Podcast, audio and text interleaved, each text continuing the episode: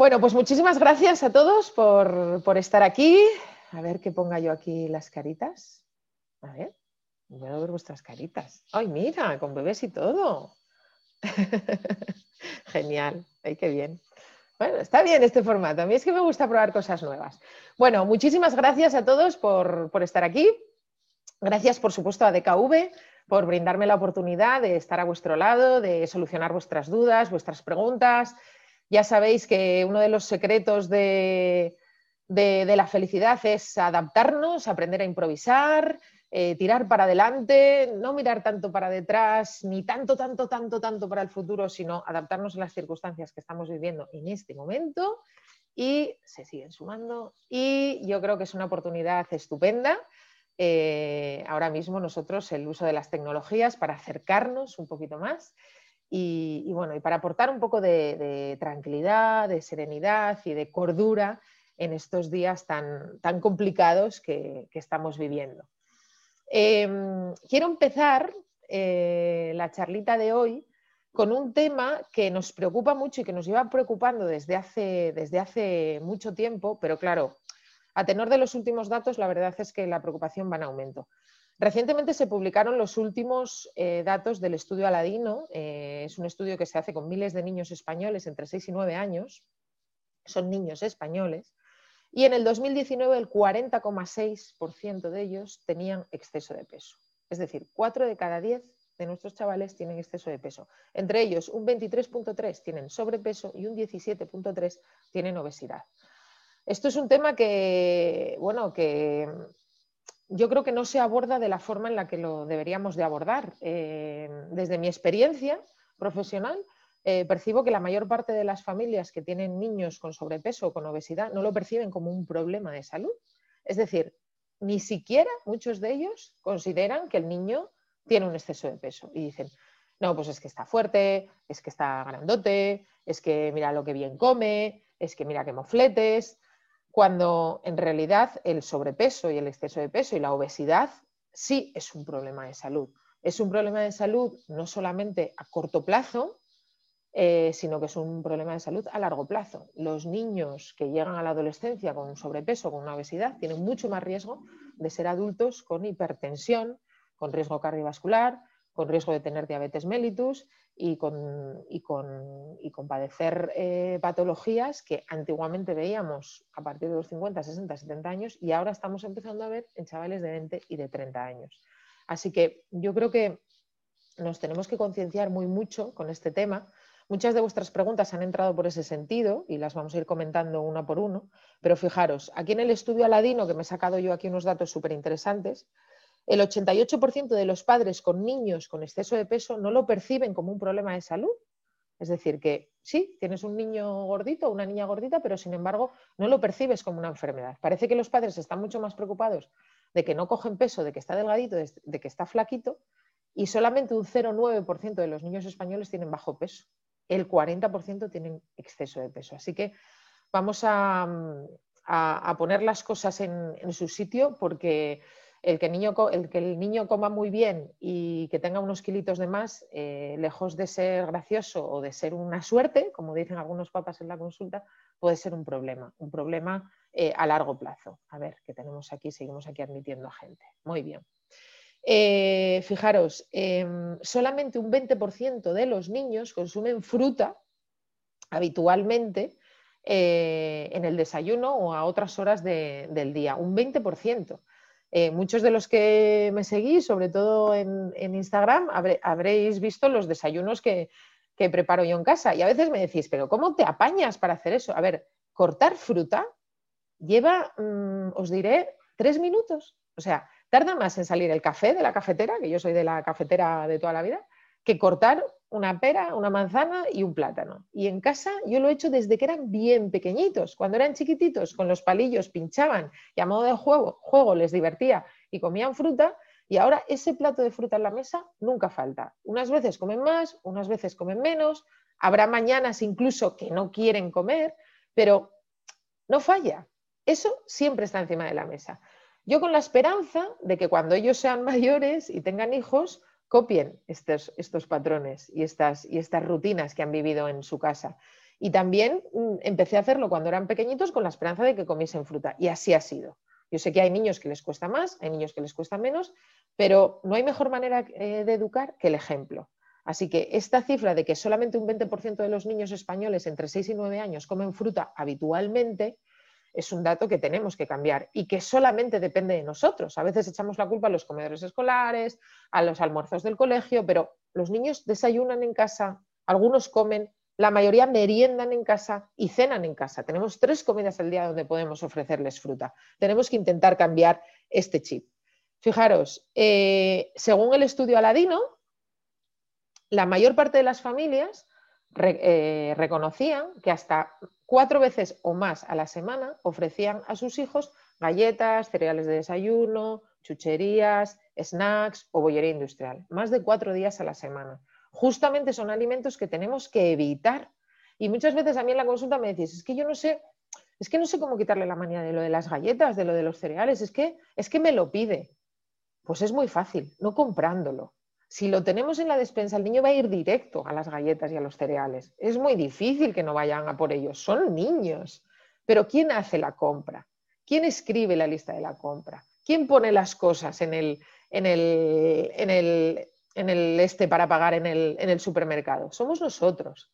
Entonces, dejemos de comprar esos alimentos que sabemos, que sabemos que nutricionalmente son cero patatero y además son perjudiciales para su, para su salud y que son uno de los primeros causantes de obesidad y de sobrepeso a estas edades justo entre los 6 y los 9 años. ¿Vale?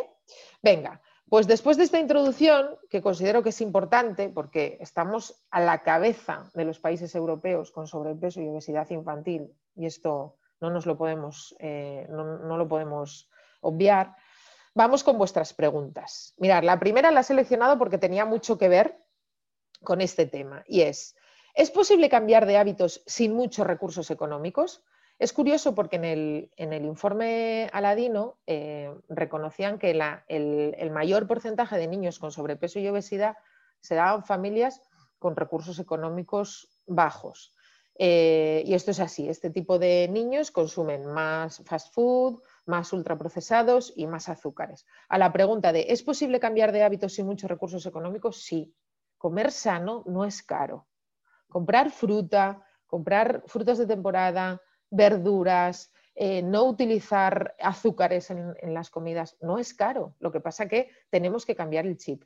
Que desde luego que un paquete de galletas o un paquete de donuts o unos cereales del desayuno ¿Nos apañan un montón de momentos a lo largo del día y son baratos? Sí, pero una barra de pan. A mí muchas veces me decís, las tostadas del desayuno, ¿tú cómo las preparas? Yo compro pan cada 10 días, compro barras de pan, las corto y las congelo. Pan integral, lo ideal, ¿vale? Pero bueno, nosotros compramos de muchos tipos. Las corto y las congelo. Y por la mañana las pongo en la tostadora y queda perfecto. Entonces, una barra de pan, no hay nada más barato que una barra de pan aceite, un poquito de sal, la fruta cortada y su vaso de leche, su yogur o lo que quieran. Pero comer sano no es caro. Lo que sí que a veces tenemos que darle más al coco y tenemos que pensar, ¿vale? Pero vamos a intentar cambiar ese chip y lo que yo les digo a las madres de mi consulta muchas veces, cuando tengas dudas, compra todo aquello que te encuentras en el supermercado y que encontrarías en el, en el mercado del pueblo, en la plaza del pueblo frutas, verduras, legumbres, carnes y pescados, huevos y poco más. Todo lo que venga envasado, todo lo que tenga muchos plásticos, todo lo que tenga muchos dibujos, todo lo que tenga muchos ingredientes en el etiquetado, desconfía, ¿vale? Cuanto más fresco y más mm, de plaza de pueblo, que digo yo, más garantías de que lo que le estás ofreciendo a tu hijo es saludable. Venga, seguimos. Mira, pregunta de Coli. ¿Los cereales son malos para desayunar? Yo suelo darles flakes con avena para desayunar, más avena que con flakes.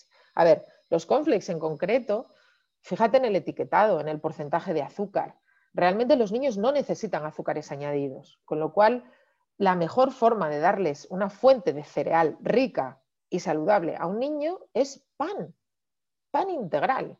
Busquemos todos los productos integrales que sean por lo menos más de un 75% de integral barra de pan cortada en rodajas, congelador y a la mañana lo ponemos en el tostador y ya está. Mucho mejor que los cereales. ¿Por qué? Porque en el etiquetado de las cajas, esas cantidades que te ponen son muy poquitos gramos. Realmente los niños se echan mucho más. Y les estamos dando ahí mucha más proporción de azúcar de la que realmente necesitan, que no necesitan azúcares añadidos. ¿Nuestro cerebro necesita glucosa? Claro que sí, pero ya la extrae de forma natural de los alimentos que de forma natural contienen esos azúcares, como puede ser la fruta. ¿Vale? Así que es un mito esto de que no, es que el cerebro necesita azúcar, sí, pero ya la extrae de la fruta que comemos o de otros alimentos que liberan azúcares naturales, ¿vale? No necesitamos añadir azúcares añadidos a la dieta de un niño. Venga, siguiente pregunta. ¿Hasta cuándo la vitamina D, Lucía?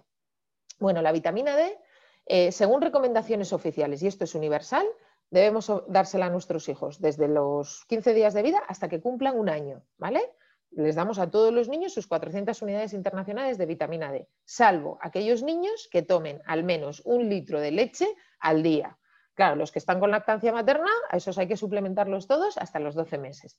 Y los que están con lactancia artificial, es difícil que un bebé menor de 12 meses tome más de un litro de leche, con lo cual se suplementa a todos. No, no, yo le suplemento hasta los 3 meses, hasta los 6 meses. Realmente las recomendaciones oficiales es suplementar a todos los bebés desde los 15 días de vida hasta el año, ¿vale? Ahora, con todo esto, mm, con todo esto mm, de, la pandemia y del confinamiento y de que estamos todos mucho más caseros, muchas veces preguntáis si debemos eh, suplementar a los niños más mayores con vitamina D. Bueno, pues realmente, realmente eh, la respuesta es que, no. Eh, siendo niños sanos, que tienen una alimentación variada y que no tienen ningún déficit vitamínico ni nutricional, no hace falta suplementarles con vitamina D. De hecho, con que se expongan 10 minutos al día, cara y manos y un poquito de antebrazos, ya tienen toda la vitamina D que necesitan para las 24 horas. O sea, la vitamina D es una vitamina que sintetizamos fundamentalmente a través de la luz del sol. Con que nos dé 10 minutos al día, ya tenemos esas, esas dosis de vitamina D a tope para las 24 horas. Así que de forma consciente sacáis a vuestros hijos 10 minutos a la ventana o al patio o al parque para que les dé el sol en carita y en manos y con eso garantizamos sus aportes de vitamina D. Venga. Eh, me preguntáis, ¿las recomendaciones de vitamina D son iguales en otros países? No, cambia, cambia, porque eh, no, sé, me preguntas por UK, por eh, Reino Unido. No sé exactamente las de Reino Unido, pero sí que yo tengo pacientes extranjeros, eh, por ejemplo, en Bélgica, países nórdicos, donde dan vitamina D hasta, hasta más edad. Nosotros a los 12 meses cortamos, vivimos en una tierra con mucho sol, pero en los países nórdicos, claro, a partir de las 4 o 5 de la tarde es de noche durante muchos meses al año, con lo cual hay algunos países que la suplementación con vitamina D la mantienen bastantes más años en la, infancia. Bueno, eh, mi pediatra nunca me ha dicho nada sobre la vitamina D. Mi hija tiene cuatro meses, entiendo que debería dársela, sí, se la deberías dar. Eh, no pasa nada, a veces se nos olvida decirlo y en la siguiente revisión eh, os lo recomendamos. O sea que no pasa nada, porque no le hayas dado este tiempo, pero sí, empiezas a dársela. Venga, seguimos. Em, ¿Por qué mi bebé llora en una teta cuando se pone a mamar y lo cambio a la otra y ya mama tranquilamente? Pues sí, esto es algo que, pasa frecuentemente, esto no te lo explican en la carrera, esto lo aprendes cuando eres madre y, ves que las cosas no son tan fáciles y no son tan de manual. Yo les di lactancia materna a mis hijos hasta el año más o menos. Eh, la pequeña se, se destetó al año y, Carlitos costó un poquito más, pero hacia los 14, 15 meses ya empezaba eh, pues eso, eh, están en esa fase que ya empiezan a caminar, que están súper activos, tal, tal, y la verdad es que me lo puso me lo puso bastante fácil, pero la niña sí que enseguida ella era muy independiente y se quiso soltar, cosa que yo viví con bastante pena. Pero bueno, en, esos dos años eh, entre los dos aprendí muchas cosas sobre la lactancia materna, mucho más de lo que previamente había estudiado. Y es verdad que, primero, habitualmente fabricamos más leche de una que de otra. Luego, los niños eh, curiosamente hay veces que les gusta más un pecho que el otro, muchas veces por la postura, porque aunque nosotros creamos que los colocamos de la misma manera, la, postura a veces no es la misma y entonces ellos tienen predilección por la otra. Entonces, todas esas cosas hacen que ellos mamen, algunos niños, ¿eh? más a gusto de un pecho que de otro. Entonces, si maman más a gusto de un pecho, van a succionar más fuerte y van a estar más tiempo agarrados a ese pecho. Eso que hace que fabriques más leche de ese pecho. Con lo cual, el bebé cuando se enganche ahí va a tener mucho caudal de leche, se va a quedar muy saciado y sabe que de esa tetita sale mogollón de leche. Sin embargo, en la otra, entre que a lo mejor no se engancha igual, que el bebé está más incómodo, que incluso a lo mejor fabricamos un poquito menos de leche, el bebé pasa menos tiempo. Al pasar menos tiempo en el pecho, ¿qué ocurre? Que fabricamos menos leche, porque en realidad nosotros fabricamos la leche en función del estímulo. Cuanto más estímulo, más leche. Si tenemos un bebé estimulando, vamos a fabricar leche para un bebé. Si tenemos gemelos estimulando, vamos a fabricar leche para dos. Si somos una perrita y tenemos una camada de ocho perritos y están los ocho mamando, vamos a fabricar leche para ocho. Entonces, si de una mama estimulamos menos, vamos a fabricar menos leche. El bebé enseguida lo nota, entonces se enfada, se arquea, se tira hacia atrás y luego tú lo pones en el otro y dices, jolín, qué, diferencia. Y es por eso. Así que yo siempre digo a estas mamás cuando les pasa eso que aunque tengan más dificultades en un pecho, que no, que no desistan de ese pecho, porque cuanto menos mm, pecho le van a dar de ese, de esa mama en concreto, menos leche fabricarán y al final tienen una con mucha más leche que la otra y el bebé claramente se va a ir hacia la otra, ¿vale? Muy bien, seguimos. Bueno, esta pregunta la he puesto porque me ha llamado mucho la atención. Fijaros lo que me preguntan. ¿A qué edad podemos ofrecer a nuestros hijos azúcar? A ver, nuestros hijos, vamos a admitir aquí que tenemos aquí unos cuantos, unos cuantos rezagadillos que se han unido ahora. Perfecto. Muy bien. Eh, nos preguntan, ¿a qué edad podemos ofrecer a nuestros hijos azúcar? A ver, en el primer año de vida ya os digo que de entrada, o sea, no, es que no necesitan el azúcar para nada. Y además, eh, si se te escapa algo en algún alimento, le va a pasar algo al bebé, no, no le va a pasar nada. Pero el paladar es algo que se educa. Es decir, si tú a un bebé durante los dos primeros años de vida lo sometes a alimentos azucarados, muy dulces, con una palatabilidad muy, muy intensa, con sabores eh, muy fuertes, se acostumbra a esos sabores y nos los va a pedir. ¿Y eso qué consecuencias tiene? Pues que va a rechazar los sabores naturales de alimentos que no están, que no están, que no están condimentados, que no tienen esos azúcares añadidos. Entonces, si a un niño le acostumbramos desde pequeñito a tomar galletas, ¿no? Es que son galletas especiales para bebé, ya, pero es que tienen un sabor muy intenso, están, llevan azúcares, llevan unos, unos sabores que no están presentes de forma natural en el resto de los alimentos. Si le acostumbras a tomar postres lácteos azucarados, galletas, su cerebro va a pedir ese tipo de alimentos, con lo cual nos va a rechazar las verduras, las frutas, porque las va a encontrar insípidas. Por eso os decimos que los azúcares, cuanto más tarde, mejor, ya no solo por la obesidad, sino porque educamos a ese, a ese, bebé en alimentos sumamente intensos y entonces él nos va a rechazar los azúcares presentes de forma natural en la fruta porque le van a resultar que no saben a nada, que está mucho más rico eh, un peti con sabor a fresa que, un trozo, que, perdón, que un trozo de fresa en sí. Entonces, cuanto más tarde, mejor. Por debajo del año, nada, ¿vale? Y a partir del año, pues yo siempre os digo, mm, ya tendréis tiempo para pelear con vuestros hijos en el supermercado, porque quiero esto, quiero lo otro, quiero tal. Eh, mientras tengan 3, 4, 5 añitos, por favor, cuantos menos azúcares mejor, ¿vale? Venga, seguimos.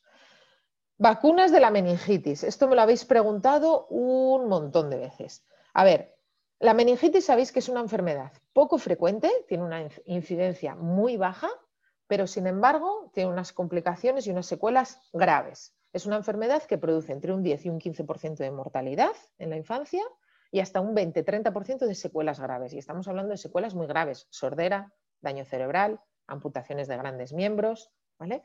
Entonces, es una, es una enfermedad que a pesar de la baja incidencia, las vacunas están recomendadas porque el impacto en los niños es muy alto. ¿Vale? Entonces, si tenemos 300, 350 casos de meningitis cada año en nuestro país, pues mm, dices, bueno, es que somos 50 millones. Cierto, son pocos, pero de esos 350, 35 niños fallecerán. Y, otro, y otros 60, 70 sufrirán secuelas muy graves. Os digo por experiencia que cuando esto te pasa y le pasa a, tu hijo, te da igual que haya 3, 30, 300, 3.000 o 3 millones, porque es tu hijo. Y tu hijo es insustituible. Entonces, ¿qué vacunas tenemos actualmente frente a la meningitis? Bueno, eh, desde hace 20 años vacunamos a todos los niños frente al meningococo C. Es una campaña de vacunación que empezó hace 22 años porque en ese momento la máxima incidencia de meningitis que teníamos en nuestro país era por meningococo C. Entonces empezamos a vacunar a todos los niños, a los dos meses reciben su primera dosis, van recibiendo varias a lo largo de su vida y actualmente las tasas de meningococo C pues, han caído muchísimo en comparación con hace 20 años. ¿vale? Así que el meningococo C los tenemos a todos cubiertos. Luego tenemos el meningococo B la mitad de las, no tanto, el 30-35% de las meningitis en nuestro país son por meningococo B. ¿vale?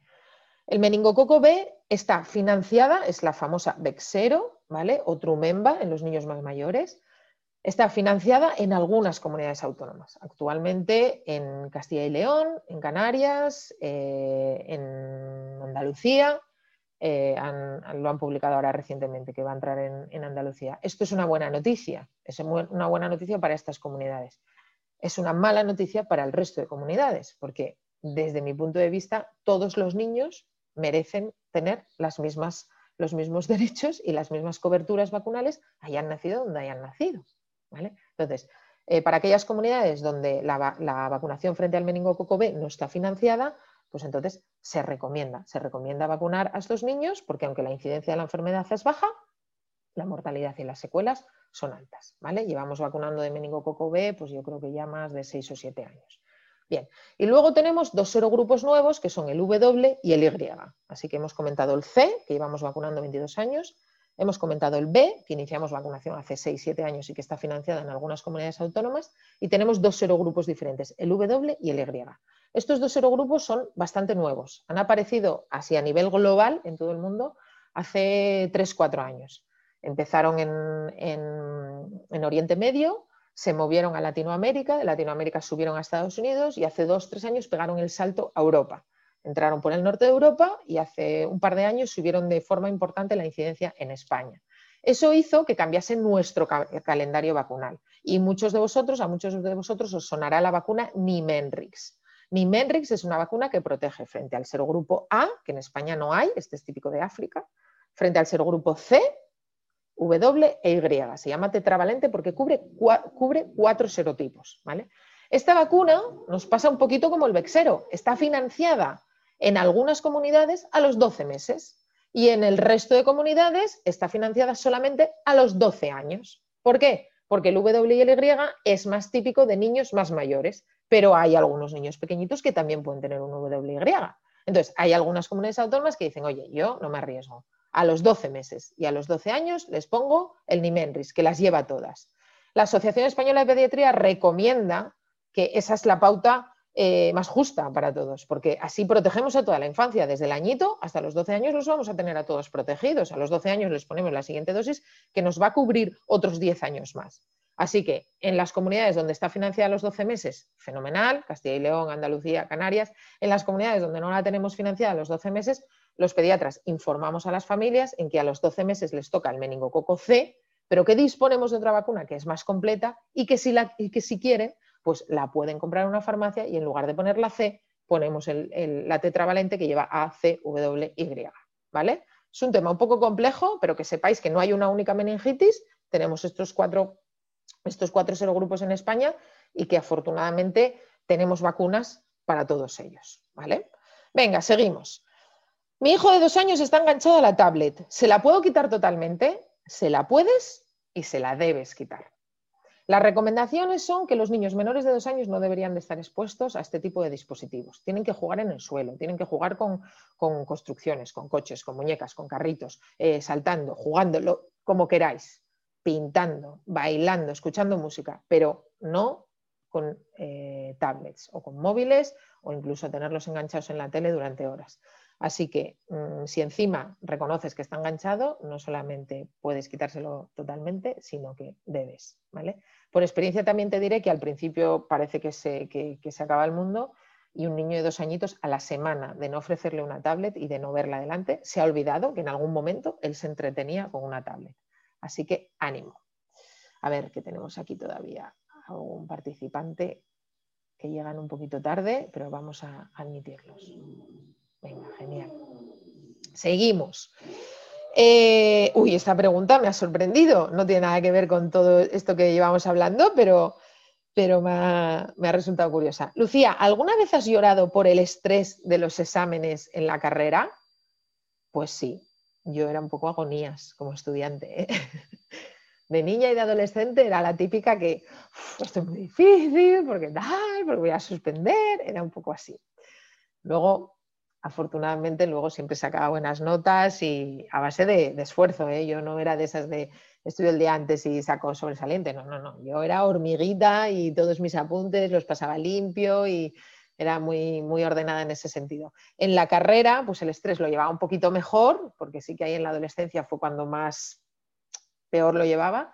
En la carrera como que estaba yo más mentalizada, más madura, pero bueno, sí, claro, había exámenes de asignaturas muy difíciles que llevabas preparando meses, que te jugabas mucho, eh, que claro, mm, por supuesto, claro, que lloraba, me venía abajo, eh, me desahogaba con mis padres, no voy a poder, eh, tal, luego el MIR, luego quiero sacar pediatría, luego siempre vas ahí, ¿no? Con la puntuación, la puntuación, que tienes que llegar, que tienes que llegar, es como se hace tan largo, tantos años.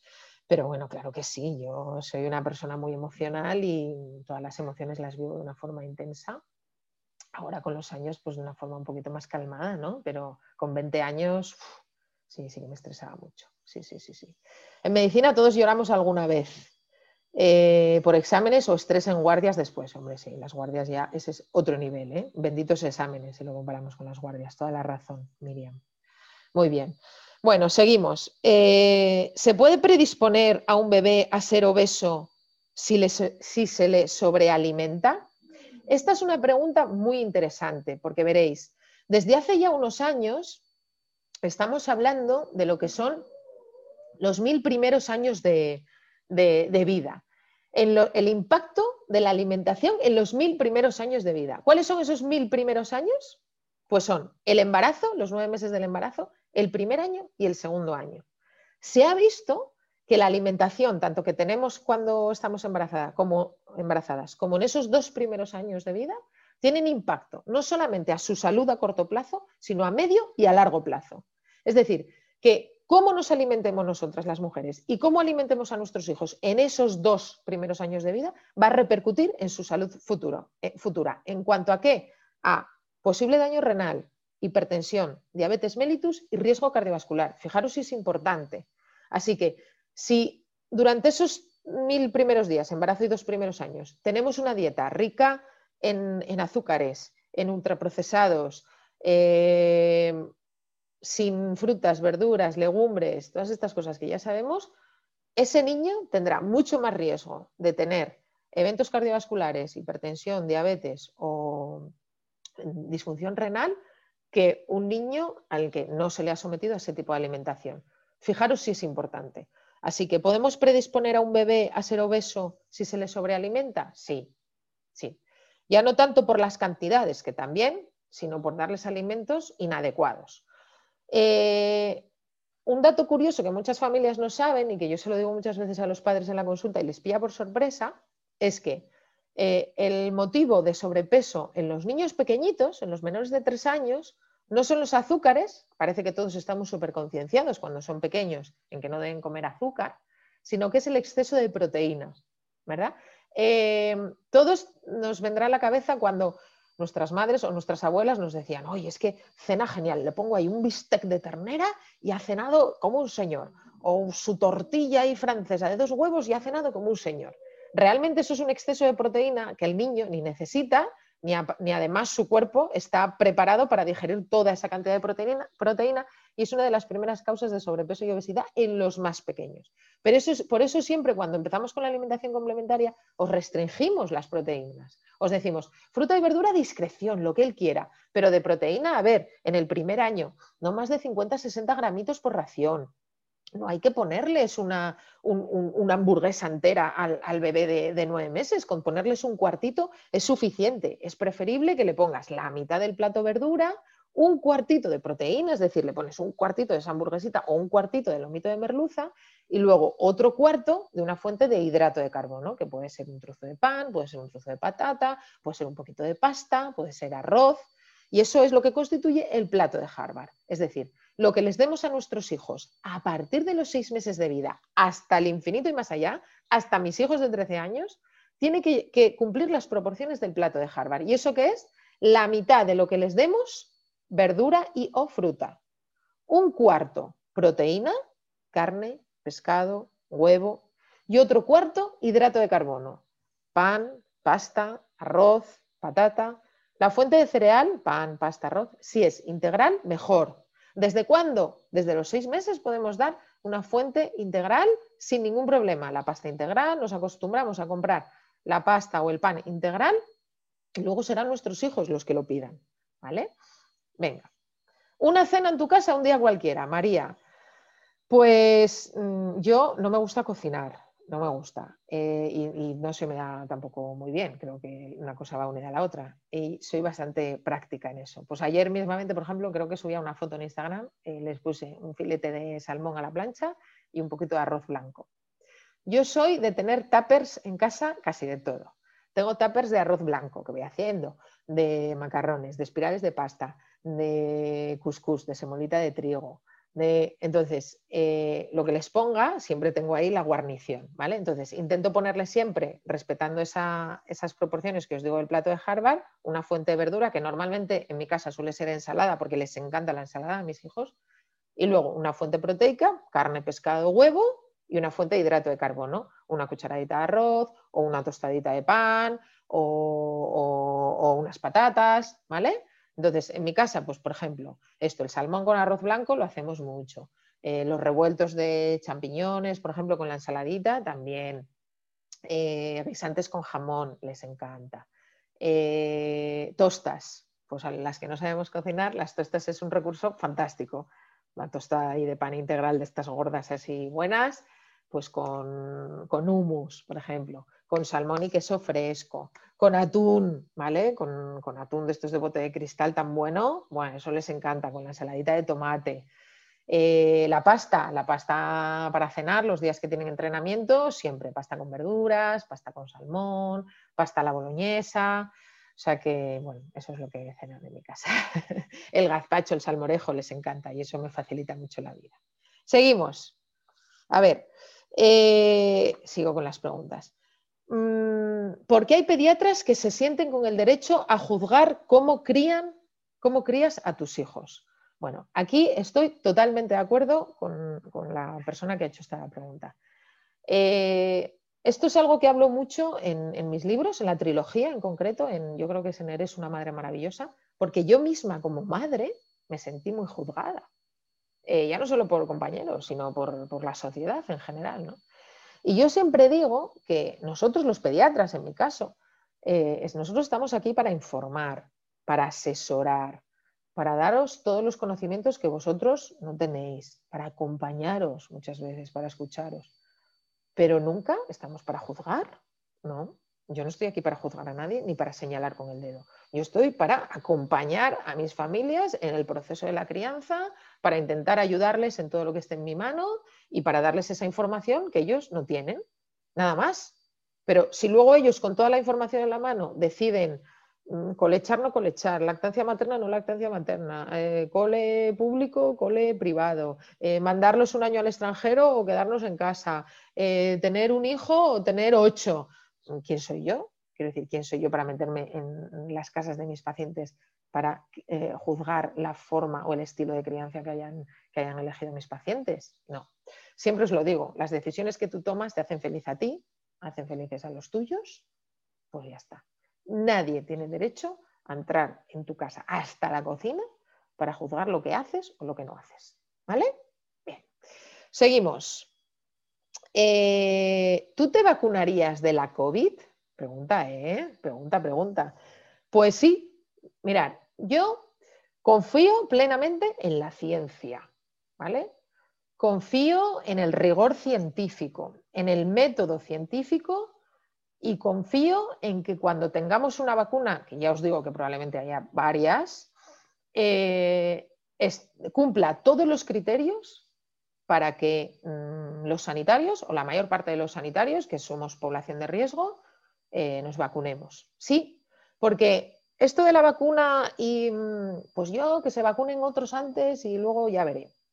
Es que eso ya se hace en los ensayos clínicos.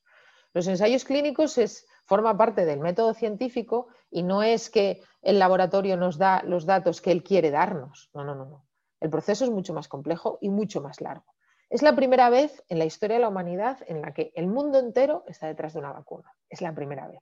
Con lo cual, es normal que todo sea un poquito más rápido que en otras condiciones. ¿vale? Que hay vacunas que se tardan muchísimos años en fabricarse o, que incluso no se llegan a desarrollar, como puede ser la vacuna del VIH, cierto. Pero que hay otras que se, que se, fabrican de, de, año en año porque la tecnología ya se conoce, el comportamiento del virus también se conoce, como puede ser la vacuna de la gripe, que de año en año tenemos vacuna nueva, pues también. Así que cuando se saca una vacuna al mercado, cuando, se, cuando, cuando está aprobada por, por la Agencia Española de Medicamento, por la FDA, por todos los organismos oficiales, esa, esa, vacuna ya ha sido testada. Ya ha sido testada y los resultados ya han sido evaluados, pero no solamente por la farmacéutica, hombre, sino por entidades independientes que se dedican a estudiar con rigor si lo que nos presenta esa farmacéutica en cuestión es así como, con, los resultados que, ellos prometen. ¿no? Entonces, yo mm, es que no os puedo decir lo contrario, quiero decir, yo mm, confío en, la ciencia que tenemos y confío en que cuando esto llegue es porque es una vacuna segura, ante todo, ¿vale? Los, los objetivos de las vacunas son la seguridad, lo primero, y luego la eficacia. ¿vale?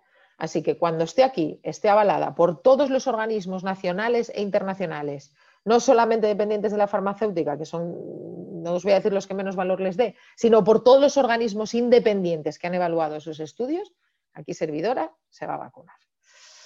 Muy bien, seguimos. Eh, Lucía, tuve una meningitis de niña. ¿Es posible que le haya pasado los anticuerpos a mi hija? Pues no. A ver, ¿qué tenemos aquí? A dos personas que llegan tarde. No, lamento decirte que no. Las meningitis no generan inmunidad. Eh, de hecho, puedes coger, eh, puedes coger una meningitis varias veces a lo largo de tu vida. Las personas que tienen inmunodeficiencias, tienen problemas en su sistema inmunológico, eh, pueden padecer más de, más de una y las padecen.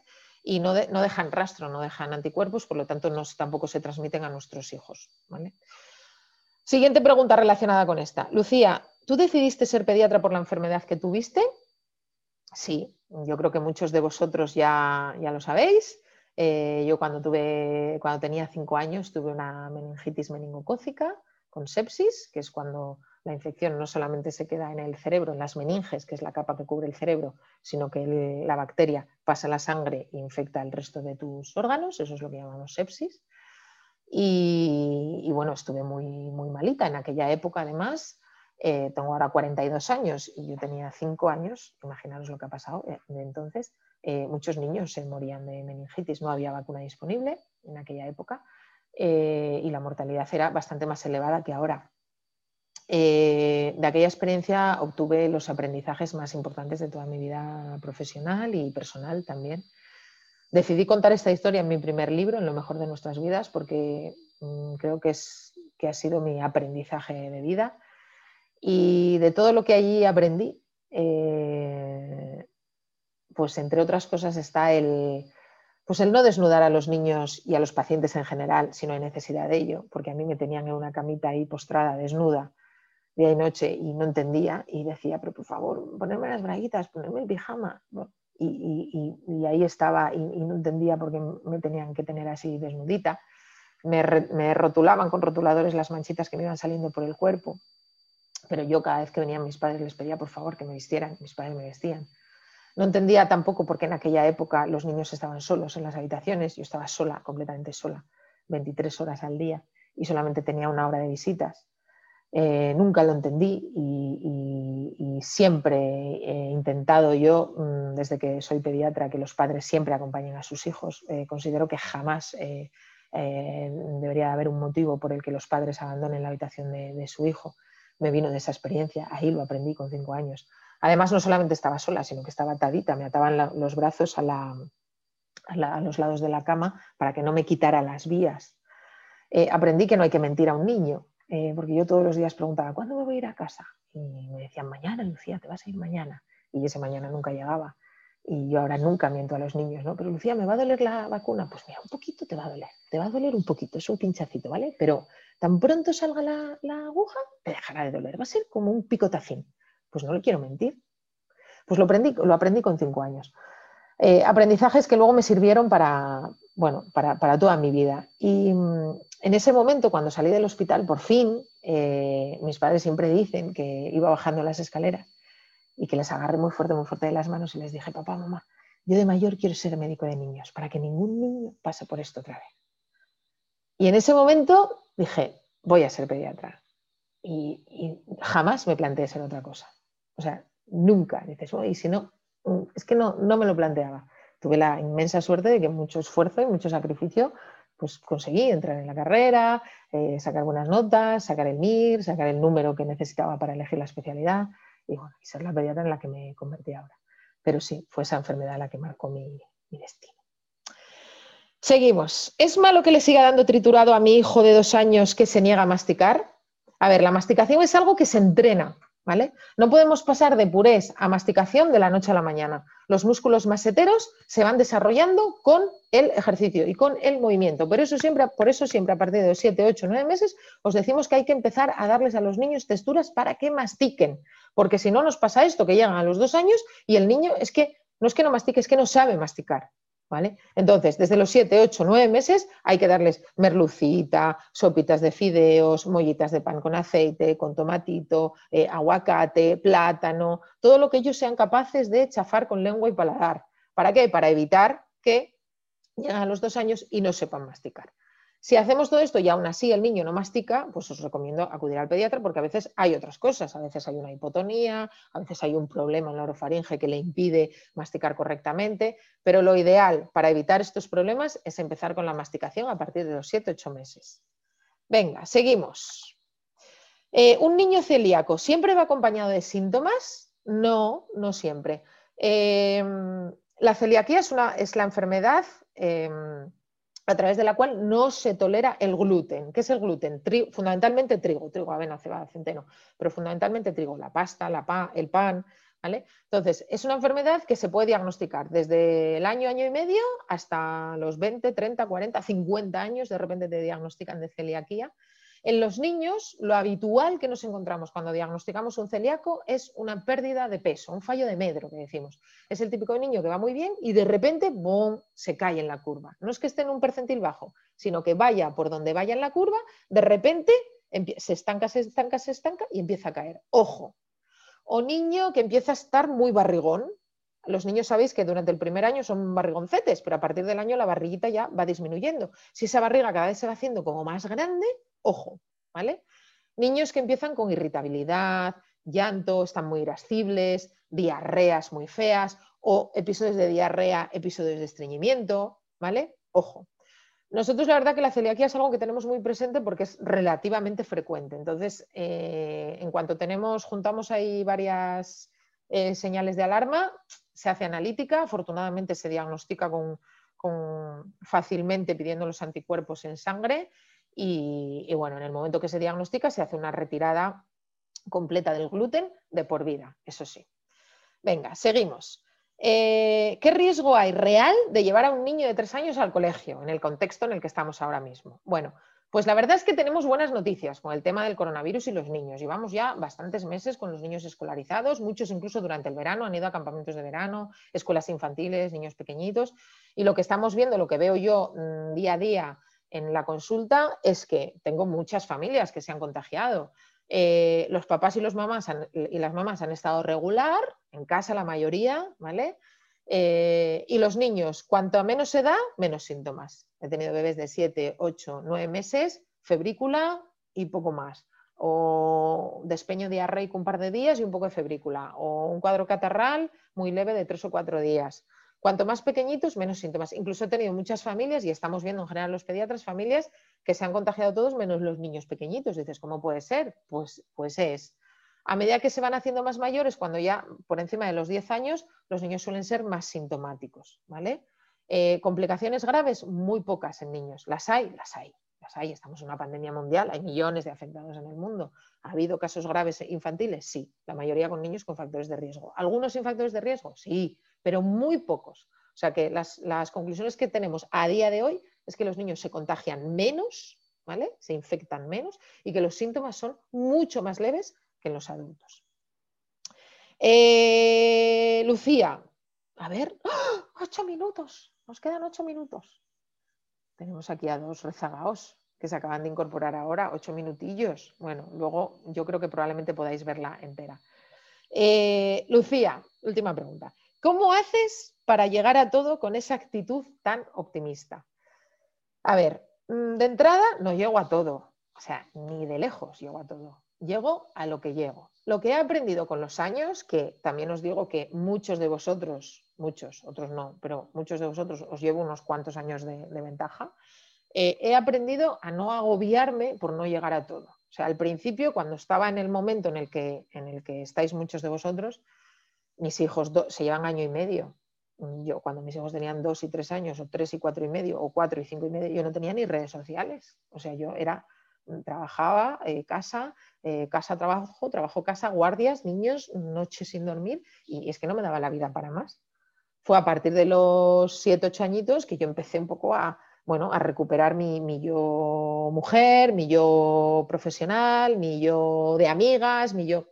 Pero es verdad que esos primeros años me tenían muy, muy, muy, muy consumida. Consideraba que era lo que tenía que hacer. También tenía una intensidad de trabajo eh, muy, muy alta, ¿no? Entonces, me agobiaba no llegar a las cosas y me sentía mala madre y me sentía que, no llegaba, no llegaba a ser una buena madre, no llegaba a ser una buena profesional, no llegaba a ser una buena pareja, no llegaba a ser una buena amiga porque iba como pollo sin cabeza. Pronto aprendí que esa actitud no me ayudaba en nada y que por mucho que me agobiara no hacía que llegara antes a las cosas. Así que aprendí que llego a lo que llego. Yo soy muy de listas, tengo siempre listas, papelitos por todos lados y, normalmente cuando tengo muchas tareas me las apunto, ¿vale? Y me da mucho gusto ir tachando cuando las voy haciendo. Las que me quedan por hacer, las paso al día siguiente y ya está. A veces tengo que hacer como prioridades. Bueno, pues tengo que dar prioridad a esto, lo, pongo aquí arriba, pum, pum, pum, y voy haciendo. Y ya está. Intento llegar a lo que llego con mucha calidad. Cuando es momento de estar con los niños, es momento de estar con los niños. Es momento de apagar el móvil, es momento de cerrar el ordenador, es momento de cenar en familia, de leerles el cuento que durante muchísimos años les he leído el cuento a los dos, primero a uno y primero a otro, cuando estaba con uno, mamá, has terminado ya, que me toca a mí, que no, que tal, nada, me toca a mí. Pues mira, en el momento me agobiaba, ahora lo recuerdo con una añoranza terrible, ¿no? Pero el momento en el que estoy con ellos, estoy con ellos el momento en el que estoy con vosotros estoy a full, o sea, plenamente concentrada en lo que estoy haciendo. Me tengo que preparar esto, me lo preparo a conciencia. Estoy en la consulta, estoy concentrada con mis pacientes, pero efectivamente mm, la inmensa mayoría de los días me acuesto diciendo, Lucía, la cosas que, que te han quedado por hacer. Pues sí, pero ¿y las otras? ¿Qué he logrado, qué he conseguido, qué he terminado, qué he cerrado? Qué... Pues con eso me quedo. Eh, ¿Mi actitud siempre optimista? La mayor parte de las veces soy optimista, no siempre, no siempre. Eh, tengo mis bajones, claro que sí, me vengo abajo, por supuesto. Eh, hay días que lo veo todo negro, pues sí. Pero en esos días en los que lo veo todo oscuro, yo soy, personalmente, soy así, no puedo evitar, me hago un poquito bicho bola. Entonces, como que desaparezco de escena. Hablo poco, escribo poco, comparto poco. Es como que paso ahí mi túnel y cuando ya salgo del túnel ya vuelvo a, a, ser yo, ¿no? Con esa luz y esa, y esa energía. Pero es verdad que necesito mis momentos de recogimiento y mis momentos de aislamiento y, forman parte de, nuestra forma de, de ser y forman parte de la vida también. No podemos pretender estar felices y estar a tope los 365 días del año. Tener ese pensamiento es agotador. No te puedes levantar todas las mañanas pensando que lo tienes que dar todo por todos, por ti y por los demás. Eso no hay cuerpo que lo aguante. Hay días que estamos al 100%, hay días que estamos al 70%, hay días que estamos al 10% y no pasa nada. Y tenemos que aceptarnos también así. Así que muchísimo ánimo a todos. Eh, en el punto en el que estéis de ese túnel, al principio del túnel, a mitad del túnel, las que ya habéis salido, los que tenéis los hijos ya más mayores, las que los tenéis pequeñitos, disfrutar de esa etapa, porque de verdad que es alucinante. Yo a veces me, me tiro tardes viendo fotos de mis hijos o vídeos de cuando eran pequeñitos y de verdad que me emociono disfrutad todo lo que podáis, dejar recogido todos esos recuerdos que, os van dejando vuestros hijos, las notitas, los dibujitos, porque luego os hará muchísima ilusión verlo y verlo con ellos. Y mucha fuerza, mucho ánimo para los meses que nos quedan. Así que muchas gracias a todos, gracias a DKV siempre por acompañarme en estos directos. Y cualquier duda que tengáis os leeré ahora tranquilamente todas las preguntas que me habéis dejado y así me las apunto para, para el próximo encuentro que seguro que habrá otro. Gracias a todos y